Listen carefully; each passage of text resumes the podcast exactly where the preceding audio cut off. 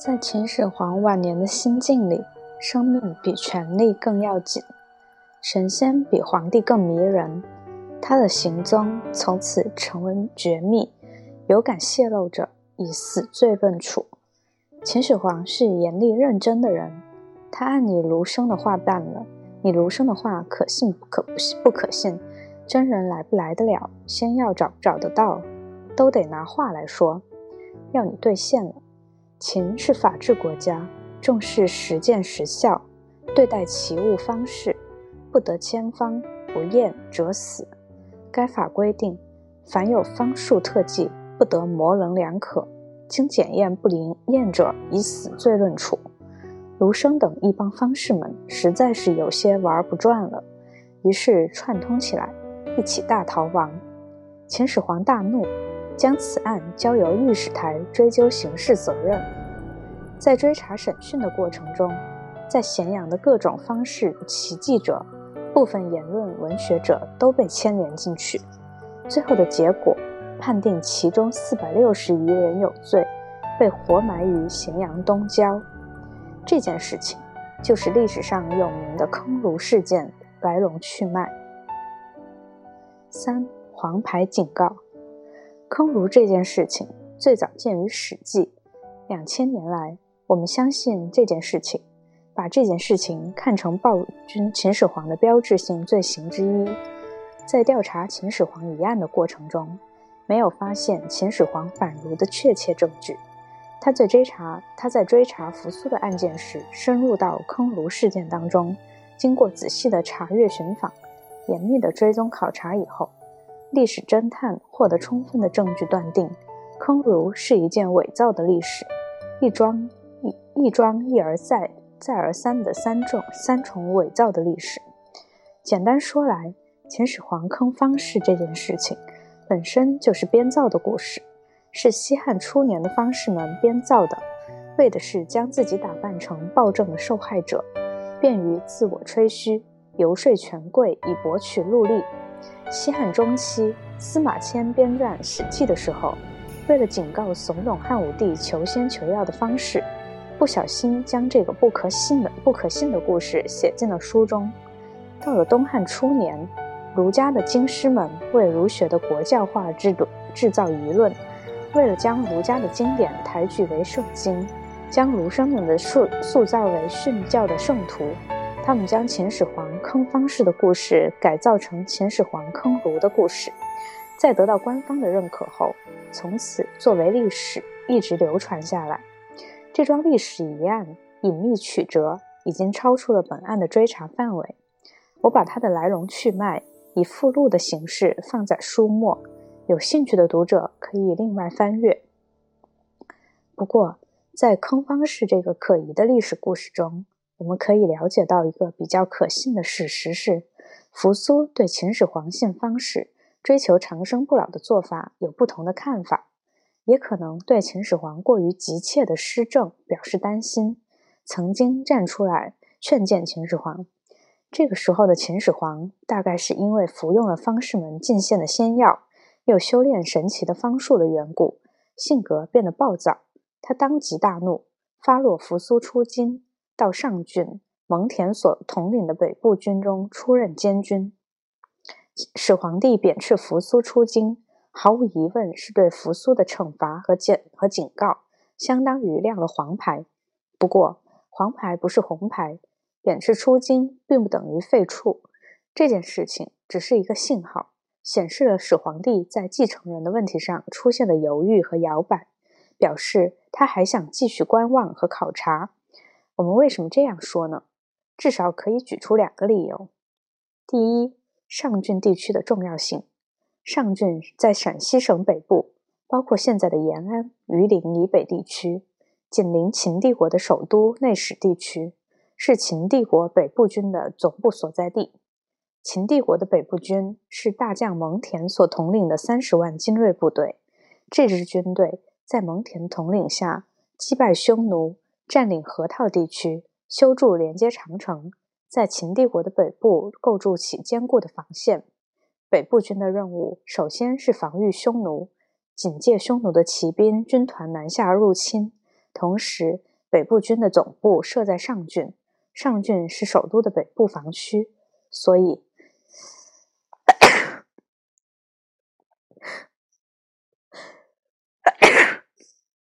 北部军又提供，又是拱卫首都的周边部队，相当于今天的北京军区。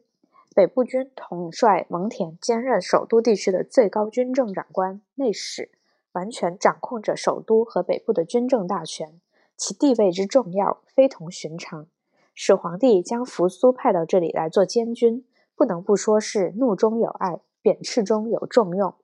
第二，扶苏到上郡以后，形势的局形形成的局势，扶苏善于取信于人，也善于与人相处。他到上郡出任监军以后，与大将蒙恬共事，关系融洽，合作的非常和谐。前面提到。蒙恬的弟弟蒙毅受宠于始皇帝，多年以来一直在始皇帝的身边担当担当枢要重职。我推测可能是出任郎中令，相当于宫廷内卫大臣。扶苏是皇长子，众望所归的皇位继承人。蒙恬是帝国北部军统帅，兼任首都地区的军政长官。蒙毅是内廷中枢政要，始皇帝最亲信的侍从大臣。扶苏与蒙恬共事，内有蒙毅的支持。皇长子与蒙氏兄弟在政治上携手联盟，事实上成为始皇帝之下最大的政治势力。我在整理这一段历史的时候，感到晚年的秦始皇虽然暴躁，却不糊涂。从他一生的为人行事来看，他是一个决断敢行的人，为了最大目标的实现，不惜承担巨大的风险。他性格鲜明。处理事情果断而急切，怒气之下常常有过激的举动，一旦醒悟又马上更正，毫不优柔寡断，也不拖泥带水。唯有在继承人问题的处理上，秦始皇的所作所为处处显示出矛盾和彷徨。他贬斥扶苏出京，当然是明确的政治态度，表示他有意对继承人问题做重新考虑，表示了警告性的惩罚意图。然而。出京不远到上郡，让扶苏就近掌控了秦帝国最重大的军权，又是一种温存的布局。事实上，为扶苏造成一种实力继承的态势。看得出来，始皇帝犹豫于两可之间。晚年的始皇帝偏爱幼子胡亥，曾经考虑立胡亥为太子。他犹豫于两可之间，立长子还是立幼子？始皇帝将如何做出自己最后的决定呢？四召回虎扶苏。三十七年，秦始皇开始第五次巡游天下。这次巡游，始皇帝带上幼子胡亥同行。在当时的形势下，始皇帝的这项举动无疑有明显的政治意图。这个政治意图就是向百官和天下显示可能立胡亥为继承人。这个意图可以说是公开的意图。始皇帝这次巡游还有另一个意图。这个意图是比较隐蔽的。那么，这个意图的隐蔽的意图是什么呢？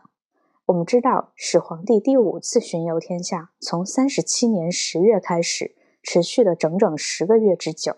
在这十个月里，秦帝国的大臣们分成两套班子，以右丞相冯去疾为首的一帮大臣留守首都咸阳，以左丞相李斯为首的另一帮大臣随同出行。政府的种种政务。主要在行途行在行旅途中处理，这种安排的结果就是将帝国的政治中枢转移到车马行宫中。这种安排之下，秦始皇帝将胡亥带在身边，也是有意要在巡游途中对他做实实在在的考察，考察他是否能够胜任未来皇帝的重任。那么这次考察的结果如何呢？一句话，不合格。这个不合格的结论是始皇帝经过十个月的考察后，在生命的最后一刻做出来的。这个不合格的结论在哪里呢？就在始皇帝临终留下的遗诏当中。下面我们就来考察临终的始皇帝与这份遗诏。三十七年七月，巡游天下的始皇帝在山东烟台乘船射杀了大禹以后，沿海西行，踏上了归返咸阳的回程。车驾一行抵达平原津，始皇帝突然染病，突然染病，卜卦的结果由北方的山鬼作祟，始皇帝紧急派遣心腹大臣蒙毅前往代县一带，替代替代自己去祭祀名山大臣、名山大神，祈求消灾除病。车驾渡过黄河，抵达沙丘平台时，始皇帝病情急剧恶化，不得不停住下来。始皇帝预感不祥，紧急在病榻前口病病榻前口授遗诏，安排后事。这就是历史上有名的始皇帝遗诏，又是一桩聚众纷纭的历史疑案。这件事，《史记·秦始皇本纪》是这样记载的：至平原津而病，始皇恶言死。群臣莫敢言死事，上病亦甚，乃为喜书赐公子扶苏曰：“与丧会咸阳而葬。”这就是古代史记载的问题。关系帝国命运的如此大事，寥寥数语，而且语焉不详。这封后来被称为遗诏的赐公子扶苏喜书，竟然只有七个字：“与丧会咸阳而葬。”从上面这段记事的字面上，我们只知道始皇帝生前厌恶谈死，也没有人敢在他面前谈有关死的事情。他一直怀着不死的期望，不懈地与死神搏斗。他对身后的事情长期没有明确的交代。不过，在生命的最后时刻，他终于认输，向死神低头，不得不承认自己的死期来临。他从不死的幻想中醒悟过来，决定安排自己的后事。他将后事托付给长子扶苏，诏令扶苏从上郡回到咸阳，主主持丧葬等一切事宜。始皇帝口授遗诏时，幼子胡亥是唯一在身边的儿子，也是他有意立为继承人的爱子。然而事到临头，在最后的决定关头，他并没有将后事交代给近在身边的胡亥，而是交代给了远在上郡的扶苏。对于这件舍近求远的事情，我们只能做这样的解释：经过十个月的亲自考察，始皇帝最终认为胡亥不适合做自己的继承人。他从扶苏摇摆到胡亥的心，从又从胡亥摆回到了扶苏。始皇帝口授遗诏时，在场有三位重要人物：胡亥、李斯和赵高。胡亥本来是没有政治能力，也没有政治野心的年轻人，他坦然接受父亲的决定，没有多余的遐想。但是，胡亥的老师赵高却另有想法。当时赵高的官职是中车府令、府令兼行喜府令事。始皇帝的遗诏笔录下来以后，要由他加盖皇帝玺印，封口送出。他扣留了遗诏，说动胡亥和丞相李斯销毁了遗诏的原本，另外伪造了一份新的遗诏，诏令长子扶苏自杀，立幼子胡亥为继承人。这件事史称沙丘之谋。沙丘之谋的关键是遗诏问题。始皇帝临终之前真的有留有遗诏吗？这个遗诏究竟写了些什么内容？这个遗诏真的先被赵高扣留，后来被调包了吗？这个有关始皇帝遗诏的问题，千百年来不断的被提起，也不断的被质疑。实际上，不仅限不仅限于始皇帝的遗诏，在整个中国历史上。遗诏就是一个不断的出现而又始终说不清的复杂问题。为什么这样说呢？所谓遗诏，因为是先帝的临终之言，留言人已经死去，死无对证。接受遗诏的人，往往只有先帝临终前围绕在病榻边的寥寥数人。他们都是深深卷入政治漩涡中心的枢要人物，当然会根据自己的利益处置先帝遗留的种种问题，也包括所谓的遗诏问题。那么，这些人将如何处理遗诏问题呢？从历代的事例来看，所谓遗诏问题大体有三种情况：一、本无遗诏，后来出现的所谓遗诏是由处理临终事宜的人根据自己的意愿制作出来的。据我们现在所知，明代的遗诏多是如此。二、本有遗诏，遗诏的内容也符合处理临终事宜的人的利益，于是遗诏被宣扬、被执行。汉武帝死前托付幼子与霍光等人的事情，应当属于这一类。三本有遗诏，但是其内容不合于处理临终事宜的人的利益，于是遗诏被销毁隐瞒，再伪造出一个新的来。那么，始皇帝的遗诏问题究竟应当属哪一类呢？我们不妨根据上述三种情况来做一个判断。看来，秦始皇的遗诏问题属于第三类。史记的处理是比较合于史实和情理的。突然死亡的史临突然死亡的始皇帝临终前匆匆留言，将后事托付于长子扶苏。由于笔录下来的遗言已经被销毁，所以只留下一句意向性的证言：与丧会咸阳而葬，与参与丧丧礼会会合。扶苏是长子，他参与丧事就是主持丧葬仪式。秦始皇死在巨鹿郡沙丘，遗体将运回咸阳。扶苏在上郡，所以召回他到咸阳与灵柩会合，为父亲送终。送终。这句意向性的证言究竟是谁留下的？我们已经无法知道了。不过，始皇帝赐书扶苏的重大政治意义，当事人之一的赵高曾经做过一个比较明确的解释。这个解释见于《史记·李斯列传》，文中叙述赵高扣留了始皇帝的遗诏以后，直接来见胡亥说：“上崩，无诏封王诸子，而独赐长子书，长子至，即立为皇帝。”而子无尺寸之地，为之奈何？这句话说，皇上过世，没有诏书封赐诸位王子，只有一封一封书信，单独赐予长子扶苏。长子扶苏到了咸阳以后，当即立为皇帝，而公子您连尺寸地，连尺尺寸的封土都没有。如此一来，您怎么办？赵高所说的赐长子书，就是被销毁的遗诏，内容尽管不清。扶苏将由此即位成为皇帝的事情，却是明白无误的。五一招险棋，通关古往今来有关遗诏的种种事情，可以用一句话来加以总结：所谓的遗诏问题，都是活人借死人的口说话，体现的都是活人的利益。死人说得好，活人接着说；死人没有说，活人代他说；死人说的不好，活人修改重新说。历史上遗诏的真伪。因为活人利益的介入，大多难以鉴别，我们也不必在这个问题上花费过多的精力。不过，也正是因为活人利益的介入，先帝死后将会出现什么样的遗诏，却是可以预测得到的。他一定符合临终前围绕在病榻周围的人的利益。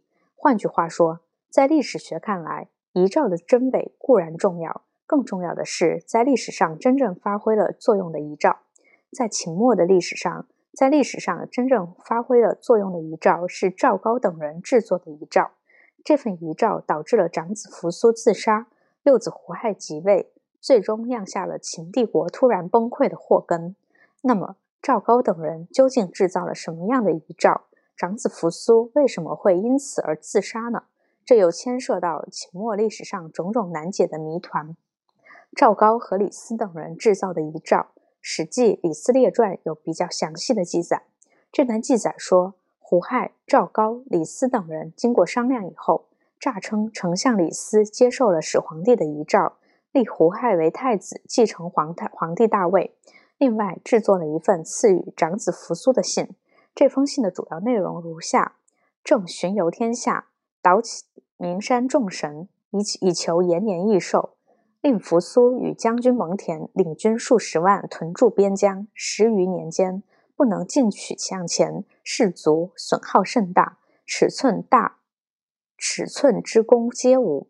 不仅如此，反而多次上书诽谤政之所作所为。因为不能回归京城成为太子，日夜愿望不已。扶苏身为人子不孝，赐剑自裁。将军蒙恬在外辅佐扶苏。知其心思谋怨而不能匡正，为人臣之不忠，为为人臣不忠，赐死。属下军队交由副将王离统领。这份书信用泥用封泥封简，并加盖皇帝玺印后，由李斯手下的亲信舍人和胡亥手下的文客共同持送上郡。从当时的形势看，李斯、赵高等人制造遗诏，送这封书信到上郡去。实在是一招险棋。之所以这样说，有两个理由。第一个理由是实力上，扶苏与蒙恬在上郡统领着帝国北部军三十万精锐部队，控制着首都咸阳的北部外围防区。他们如果怀疑遗诏的真伪，接拒绝接受的话，胡亥、赵高和李斯是没有实力可以同扶苏和蒙恬对抗的。第二个理由是时间上的。如果扶苏和蒙恬怀疑遗诏的真伪，请求再次复核的话，胡亥、赵高和李斯将无法继续隐瞒秦始皇已经过世的消息。关于第二点，我要特别提到蒙恬的弟弟蒙毅。蒙毅是始皇秦始皇最信任的内卫大臣。史书上说，秦始皇亲近蒙毅，位至上卿，出则参圣，入则御前。秦始皇外出时，蒙毅同车伺候；秦始皇在朝内内处在朝内处理政务时，蒙毅在御前伺候。他是从来不离秦始皇左右的心腹。秦始皇第五次巡游天下，蒙毅是一直跟随在身边的。不过，秦始皇在平原惊染病，占卜打卦，以为是有恶鬼作祟，临时派蒙毅派遣蒙毅到代县一带，代替自己向山川之神祈祷。因此，秦始皇在沙丘平台突然死去时，蒙毅恰巧不在身边，这就给赵高留下了千载难逢的机会。请大家一起来联想一下当时的形势：蒙毅临时外出祈祷，一旦祈祷完毕，将回来向秦始皇复命。以路途距离而论，从沙丘到代郡近，从沙丘到上郡远。如果身在上郡的扶苏和蒙恬对遗诏产生怀疑，请求复核皇帝书信的话，使者一来一去之间，蒙毅就可能祈祷完毕归来。蒙毅一旦归来，秦始皇已经死去的事情将无法隐瞒。也就是说，时间每拖延一天，伪造遗诏的事情被暴露的危险就增大一点。那么，扶苏和蒙恬接到遗诏后做如何反应？蒙毅能否及时归来呢？而赵高等人又能能否确保始皇帝已经死去的消息不被泄露呢？六不可理喻的自杀，始皇帝突然死去，在场的只有胡亥、李斯、赵高和在始皇帝身边服务的数名患者。胡亥、赵高、李斯结盟订约，送走了送信的使者以后。严密封锁了始皇帝已经去世的消息，将始皇帝的尸体置于通风良好的车中，将由始皇帝的近近信患者驾驭，定时奉献饮食，让百官如同往常一样请示奏事。饮食的摄取、正式的处理，都有隐藏在车中的患者秘密代行，一切完全如同始皇帝在世时一样。始皇帝死时。正值夏天，天气炎热，遗体极易腐烂发臭。以常情而论，胡亥等人应当急速护送始皇帝遗体从沙丘直接往西去，回到首都咸阳，入土埋葬，也便于安排夺权即位的后事。奇怪的是，他们并没有这样做，而是做出了一项出人意料的决定，宣称始皇帝继续巡游，北上视察帝国北部边防。始皇帝死在沙丘，沙丘在秦的巨鹿南巨鹿郡南部，地方在今天的河北省广宗县。继续巡幸的车马由沙丘出发，往西北方向进入衡山郡，由景京景京关进入太原郡，再由太原郡北上，经过雁门郡，进入云中郡，一直往九原郡方向西去。这就是说，胡亥等人大夏天车载始皇帝的尸体不远千里。北上绕道环行，途中当遗体腐烂发臭时，他们命令在车上再装满鱼筋干干咸鱼，用来扰乱尸体的臭味，避免让人生疑。看来胡亥等人不仅煞费苦心隐瞒始皇帝的死讯，而且不想马上回到咸阳去。他们敢冒如此巨大的政治和道德上的风险，采取这项不可思议的行动。究竟是出于什么目的呢？原来，扶苏与蒙恬统领三十万北北部军防卫帝国的边北疆、九原、云中、雁门以东，一直到辽东，都是北部军的防区。北部军司令部设在上郡，李斯的舍人和胡亥的门客携带伪造的皇帝诏书，已经前往上郡。为了配合诏书的发送，胡亥等人有意制造使皇帝继续北。继续出巡北疆的假象，一方面政府北部军事将士，一方面威慑在上郡的扶苏和蒙恬，使他们相信诏书没有任何疑问，皇帝正在前来的途中。赵高、李斯送走携带皇帝书信的使者以后，他们清楚的知道这是一步险棋，在得到上郡方面确切的消息以前，他们不敢回到咸阳，他们担心诏书被怀疑。而事情的发展一开始也正如赵高和李斯所担心的，诏书的真伪被怀疑，被大将蒙恬怀疑。胡亥和李斯的使者抵达上郡，宣读了始皇帝的诏令，扶苏接旨受命，开封读始皇帝赐书。他当即悲痛落泪，进入内舍准备自杀。这时候，蒙恬站出来劝阻扶苏说：“陛下在外巡游，没有册立太子，派遣臣下统领三十万大军镇守边疆，委任公子为监军，这些都是关系到天下安危、国本稳定的重大决定。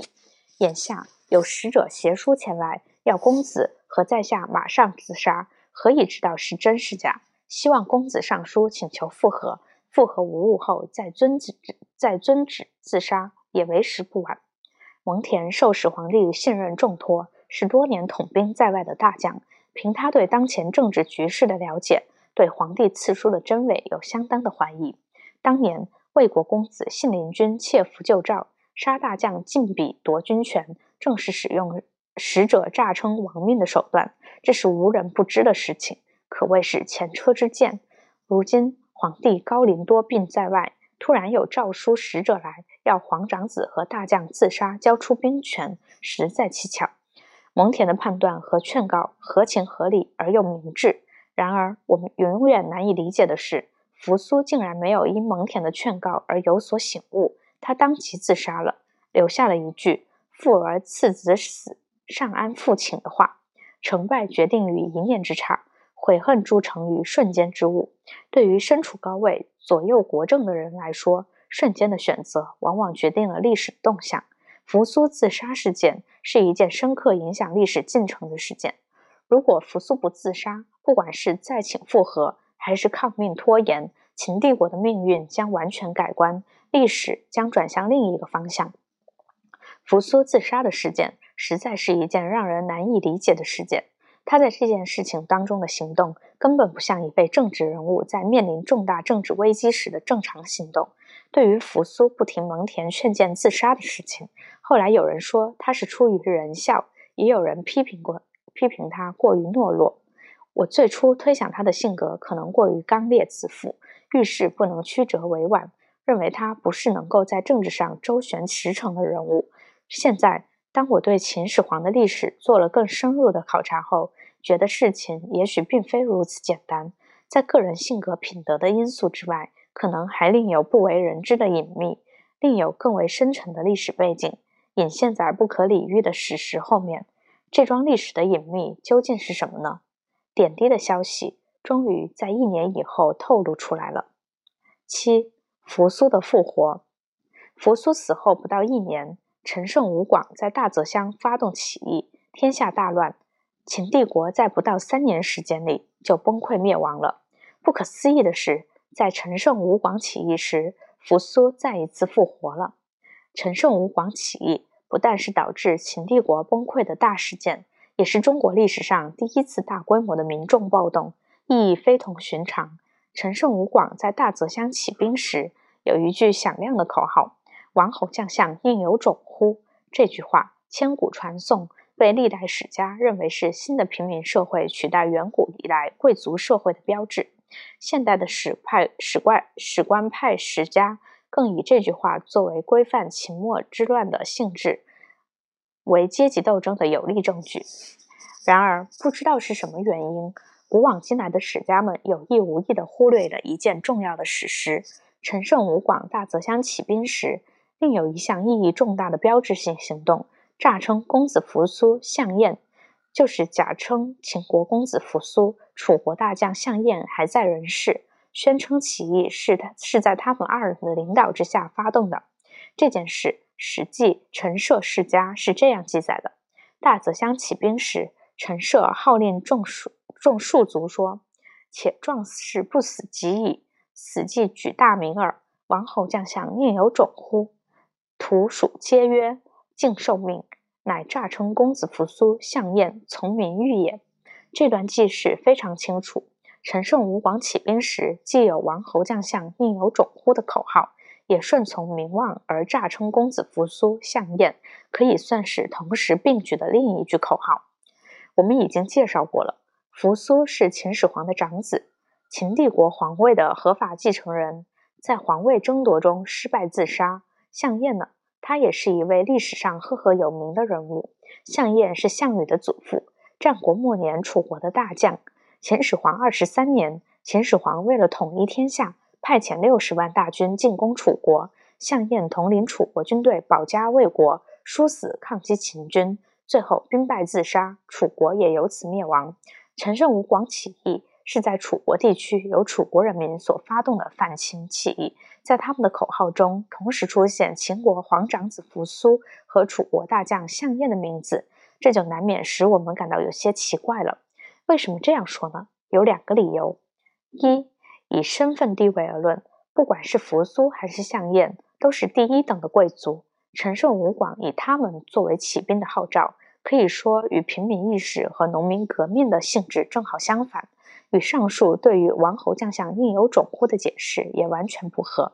在当时的历史和语言环境中，王侯将相宁有种乎的意义是哀王孙，痛惜远古以来的贵族被暴秦灭绝，如今已经难以找到他们的子孙后代。关于这个问题，我们有将将来有机会再来细说。二，陈胜吴广起义的目的是诛灭秦国。复兴楚国，项燕是统领楚军抗秦的大将，当年就战死在大泽乡所在的蓟县地区。复楚的起义军以他的名义号召楚人，是天经地义的事情。然而，扶苏是秦始皇的长子，是秦帝国皇法皇位的合法继承人。反秦的起义军将他的名字与项燕并列以为号召，如果没有特殊的理由，怕是解释不通了。也就是说。扶苏和项燕两人，秦楚两国的出身与陈胜吴广起兵反秦复楚的目的之间，表面上看是不协调的。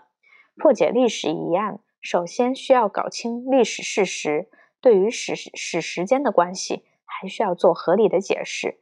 那么，我们如何来解释扶苏和项燕同时出现在起义军口号中的疑问呢？八，藤田教授的推测。我在《秦崩：从秦始皇到刘邦》中曾经做过这样的解释。我说，凡举事须有名目，举大大事国事须有大义名分。陈胜虽说是出身于下层平民，但从他为，他为他为举事所策划的大义名分来看，他不但对当时的政治局势有密切的关注，而且有相当的政治头脑，使皇帝以暴力灭亡六国，统一天下。秦政长期失于苛暴，使皇帝死，百姓曾经有所期待，期待盼望主张温和路线的公子扶苏即位，暴政得到缓和。殊不知，扶苏不明不白自杀，少子胡亥继位，暴政不但没有缓和，反而是变本加厉，有过之而无不及。高压困苦之下，借助于对仁者的怀念，对暴君做隐喻的抗争，正是民意国情所在。以扶苏的名义举事，反暴政而不反秦政，不仅顺应举国民情，而且利于对秦政府和秦军的动摇瓦解。以上所讲，尽管是一种道理，总有些不尽如人意。面对矛盾的史实，难免不生疑问。在被陈胜吴广起义同时并举，诈称为领袖的两位人物之身后，会不会有某种隐秘的联系呢？同样的问题。也被研究同一段历史的外国史家所关注。不久前，我读到日本著名历史学家藤田胜久先生的新著《项羽与刘邦的时代：秦汉帝国兴亡史》，眼睛豁然一亮。豁然一亮，藤田先生也注意到这个问题。他在该书第三章叙述陈胜吴广起义时，对扶苏和项燕同时出现在起义军口号中的矛盾，史实做了一个大胆的推测。藤田先生以为，扶苏之所以在这里与项燕一道出现，或许是因为他的母系的关系。扶苏的母亲可能是出生于楚国的王女，因为母亲的关系，扶苏与楚国就有了血缘上的关联。扶苏冤死于二世皇帝之手，楚人同情扶苏，复兴楚国的起义军以扶苏的名义为口号，就可以得到合理的解释了。进而，藤田先生以为。扶苏与项燕的名字之所以同时并举，其间有一个连接二者的关键人物，这个人就是昌平君。昌平君是长期活跃在秦国政坛政权中枢的楚国公子，他可能是护送扶苏的母亲楚国的王女到秦国来的使者，后来一直留在秦国，成为秦王嬴政的亲信重臣。然而，就在秦王嬴政派遣大军进攻楚国，楚国即将灭亡的紧急关头，他出于爱恋祖国的情感，背叛秦国，与楚军大将项燕一道联手反秦，受项燕的拥戴，成为最后一代楚王。在昌平君和项燕的领导下，楚军在大泽乡所在的蓟县与王翦所统领的秦军决战，结果楚军战败，楚王昌平君死去，大将项燕自杀，时间、地点。事情都在一起。藤田先生的推测是基于战国以来秦楚两国非常密切而复杂的关系做出来的，有相当的合理性。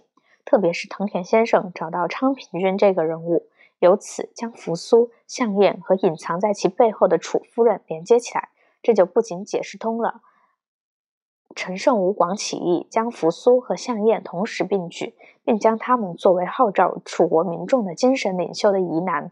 同时，也为破解扶苏自杀之谜打开了一条新的通道，更为破解秦始皇的后宫之谜、简明始皇后是谁的疑案提供了开启的钥匙。九，谁是王后？藤田胜久教授推测，扶苏的母亲可能是楚夫人，也就是出生于楚国王室的夫人。我深表赞同。藤田藤田教授进而推测，连。连接楚夫人、扶苏和项燕的关键人物是昌平君，我大受启发。进而，关于昌平君与楚夫人之间的具体关联，藤田先生推测说，在嫪毐之乱发爆发前，秦王嬴政迎娶楚夫人，昌平君由楚国护送楚夫人来秦，所以有后来紧急受命平叛之事。想来，在藤田先生做这个推测的时候，对昌平君生在秦国。长期活跃在秦国政坛中枢的身世尚不清楚，所以用楚公子出使秦国的假设来解释他突然出现在了嫪毐之乱中这件异常的事情。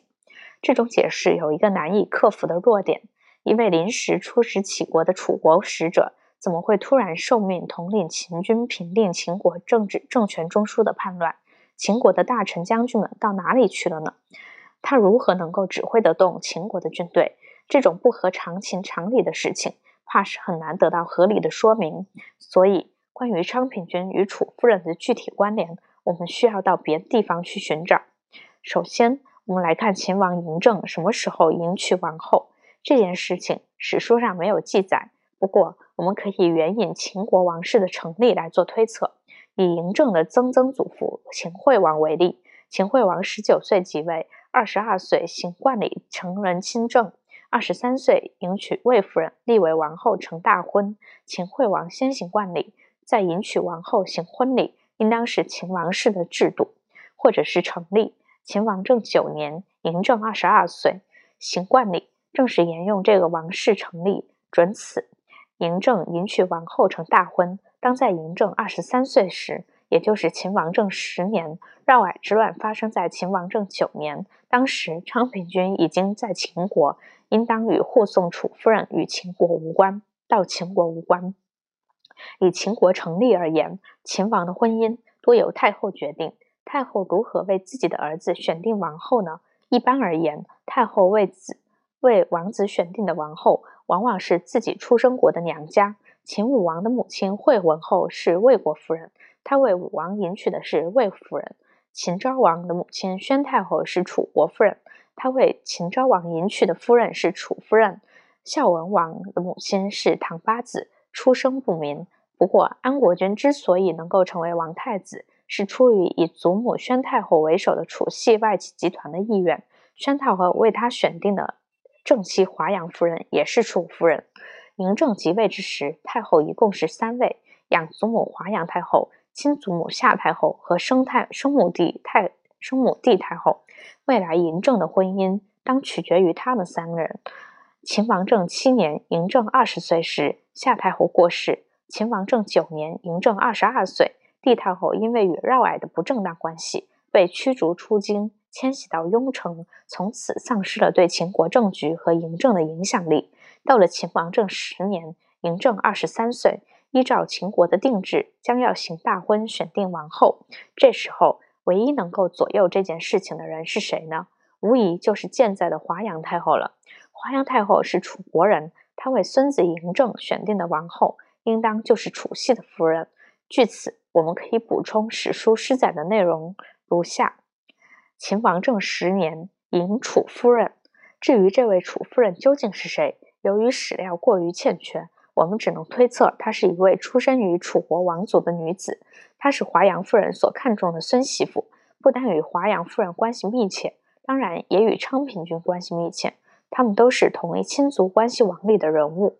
如果事情确是这样的话，秦始皇的正夫人是楚夫人，长子扶苏可能是楚系夫人的儿子，身上流着一半楚国王族的血液。他与楚系外戚集团关系密切，有楚系外戚的这条线索，昌平君与扶苏和项燕就可以连接起来了。陈胜吴广起义，假称扶苏和项燕为领导人的事情，也可以得到合理的解释。联想到昌平君在秦王政时代的起伏沉浮，乃至最后反秦魏楚的悲壮历程，以及势必引起的秦国宫廷楚系势力的衰弱，那么秦始皇生前的多种疑案。比如他为什么迟迟不立扶苏为太子？扶苏为什么自杀？等等疑问，都可以由此得到破解的入口了。当然，更深刻、更广阔的历时代历史背景还需要进一步挖掘。谜底透穿穿透历史的迷雾，《史记》是中国历史上伟大的史书。然而，关于秦始皇的出生、他的宫廷，司马迁要么自相矛盾，要么干脆没有记载。为什么会这样？历史是怎样写出来的？实际中没有记载的历史隐藏着怎样的惊天大秘密？一、司马迁误信的故事。一、新的嫌疑人。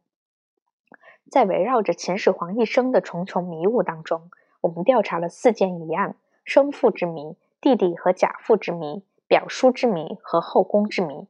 对于这四件疑案，我们通过不懈的追踪、严密的考察，一一做了破解。得出了相对可靠的结论。一案追查到这里，是不是已经大功告成，可以慰藉先祖，可以鸣金收兵了呢？不知道大家怎么想？我的回答是：此时收兵还为时过早，难免有草草收场的嫌疑。我之所以这样说，是因为上述四件疑案的发生，都起源于《史记》，或者是出于《史记》对同一件事情的不同记载，或者是出于《史记》记载的含糊。或者是出于《史记》的失载，或者是出于《史记》的误载。说到根子上，还是那句话，都是司马迁惹的祸。《史记》是历史著作，《史记》中偶尔出错，我们完全可以理解。但是《史记》连续出错，冤假错案不断，这就不能不使我们产生怀疑了，怀疑《史记》的真实性和可靠性。司马迁是《史记》的作者，尽管他从来没有领过稿费。却肯定享有著作所有权。现在《史记》出了问题，出了冤假错案，司马迁当然有不可推卸的责任。我们当然会怀疑司马迁是否就这些冤假错案的制造者。我们不妨来做一番超时空的想象，请回到我们已经澄清了的第一案生父之谜，完全可以想象得到，如果今天吕不韦、子义和赵姬在场的话。他们在感谢历史侦探破解疑案的努力，感谢历史法庭为他们推翻了冤案以后，一定会强烈要求追究司马迁的责任，带司马迁出庭作证，要他解释为什么会在自己的著作当中写下诬陷不实之词。历史法庭理性而公正地审理历史疑案，历史法庭认为受害者们要求追究冤假错案的要求是正当的，因为这个问题不搞清楚的话。被害者的名誉恢复和事实澄清都是不完全的。历史法庭认为，随着案情侦破的进展，新的一犯犯罪嫌疑人浮现出来了。如果侦探们抓不住这个新的犯罪嫌疑人，一案的侦破就是半途而废。接受历史法庭的告诫，开始着手调查谁是冤假错案的制造者。毫无疑问，司马迁当然是首当其冲的嫌疑人。追究司马迁的责任，关键。首先要追查《史记》中的种种问题究竟是怎样出现的。如果问题是出于司马迁自己的编造和隐瞒，责任当然是司马当然，在司马迁，我们就可以给他定伪造和隐瞒历史的罪名，并且要求他出头解释为什么要做这样的事情。如果问题是出于司马迁的道听途说，他只是将从别人那儿听来的传闻不加分辨地写进书中，或者是出于疏忽，没有将应当写进史书的事情写进去的话，他就不应当承担伪造和隐瞒历史的罪名。但是，必须承担传播谣言和代乎职守的责任。他必须出庭解释，他从哪儿听来的谣言，为什么把它写进历史？他究竟看到了些什么资料，又是如何选取这些资料的？看来，历史侦探还得忙碌，还得根据司马迁所提供的线索去追查制造历史疑案的真正犯人。犯人不查不知道，一查一查吓一跳。冤假错案的问题，彻底的追查起来可能相当麻烦；看似简单的历史学疑案，认真追究起来可能相当复杂。这种复杂性是历史累积的加重和变形的结果。长话短说，一句话，我们将司马迁作为新的嫌疑人来追究这件事情，牵连到历史学中的基本问题：历史著作是怎样编撰出来的，又是如何流传开来的？历史在编撰的过程中。历史著作在流传的过程中又是如何变形的？历史编撰和历史流传的过程宛若一种变形的镜像，我们必须先将这个变形镜的变形原理搞清楚，然后才能根据变形的误差审查变变了形的历史，据此修正误差，逼近真实的历史，也才能判定作为嫌疑人的历史学家司马迁究竟应当承担多大的责任。